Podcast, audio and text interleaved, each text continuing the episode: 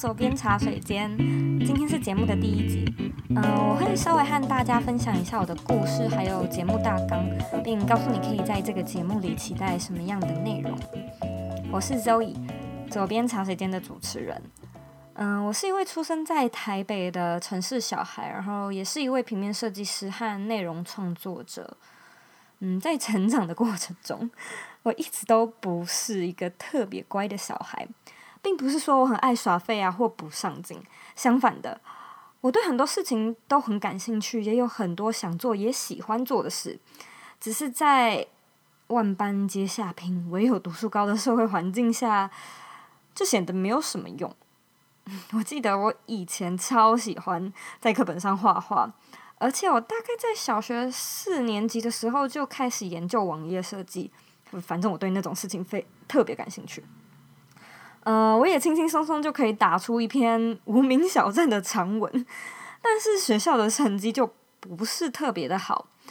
我就是那种典型数学都考二十八分，然后在课堂上一直睡着，但是下课跑去参加热舞社的学生。我的爸妈呢，虽然一直都很尊重我，但是也很为我担心。他们都会想说：“呃，这小朋友长大 O 不 OK 呀？” 然后就这样。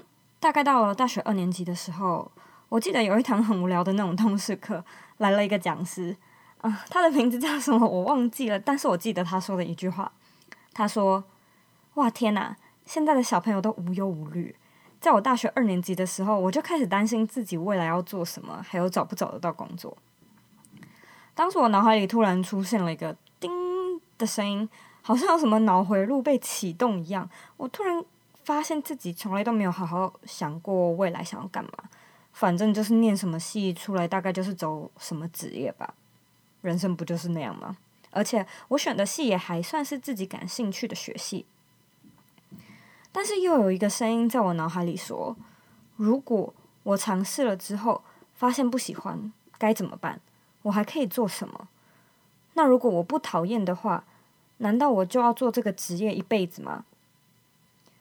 那时候是大学二年级嘛，总是最混的时候，喜欢到处跟朋友出去玩，喜欢去酒吧、去夜店，喜欢谈谈恋爱，成绩什么的当然也不是特别在乎。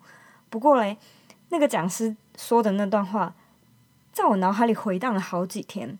我开始在想，不行，我应该要先去相关的产业实习看看，知道自己喜不喜欢那样的环境。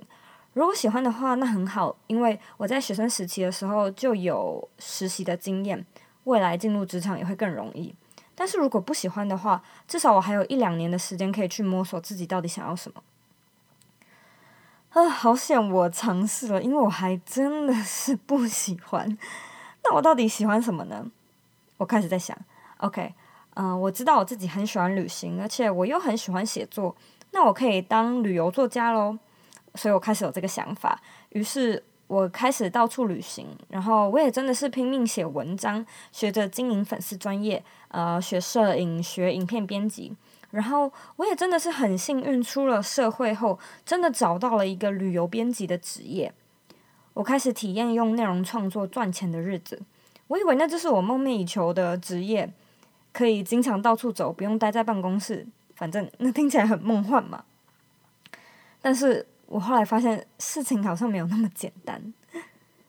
随着旅游的生意 越来越好，我为了工作而去旅行的次数也越来越密集。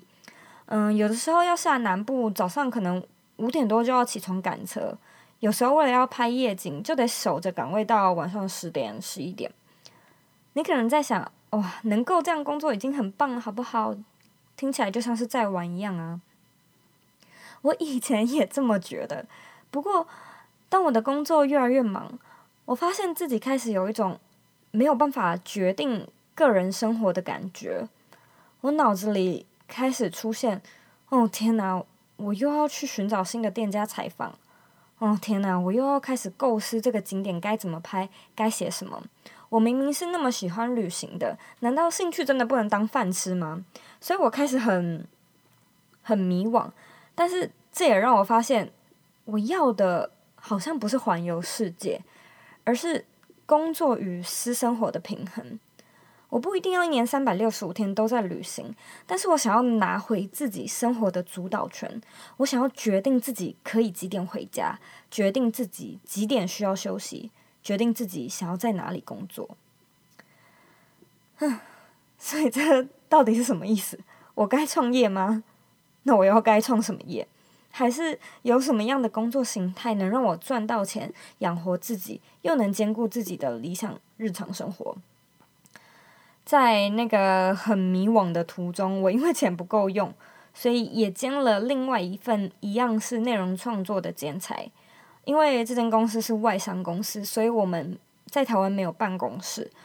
于是我开始在假日的时候在家工作。然后我发现，其实我一直都很喜欢这样的感觉。嗯、呃，想要休息就去休息，想要停下来吃东西就去客厅沙发上坐一下。虽然我很迷茫，但是我内心也知道，我不能每天过着不开心的日子，然后只用旅行去排解。不管是什么样的行业，我都必须要找到工作和生活的平衡。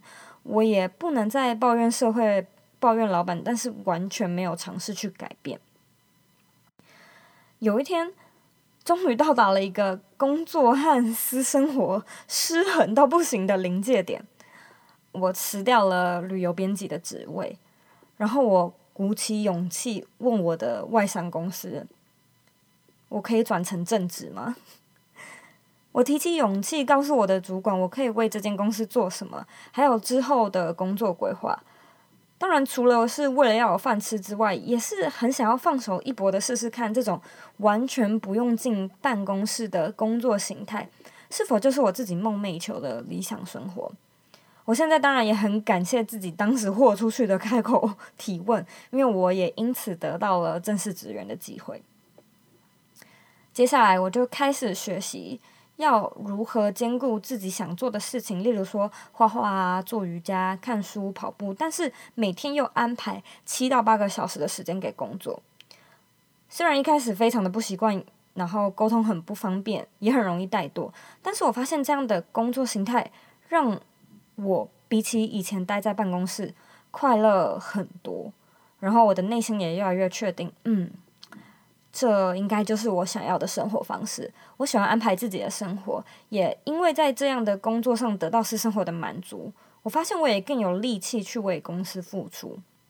比起以前总是想着我想要什么，想得到什么，我好像更开始去想有什么样的方法可以让每个人。都找到理想的生活，找到理想的生活方式，然后让更多人去帮助更多人。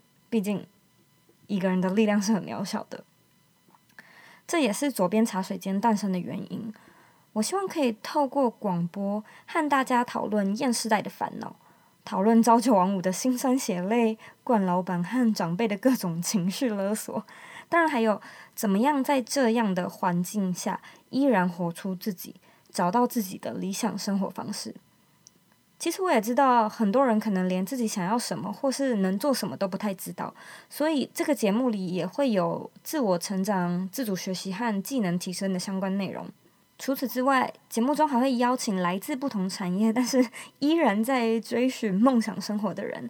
和你们聊聊他们是如何在工作和理想之间取得平衡，当然也会提供实用的方法，让你可以快速的展开行动。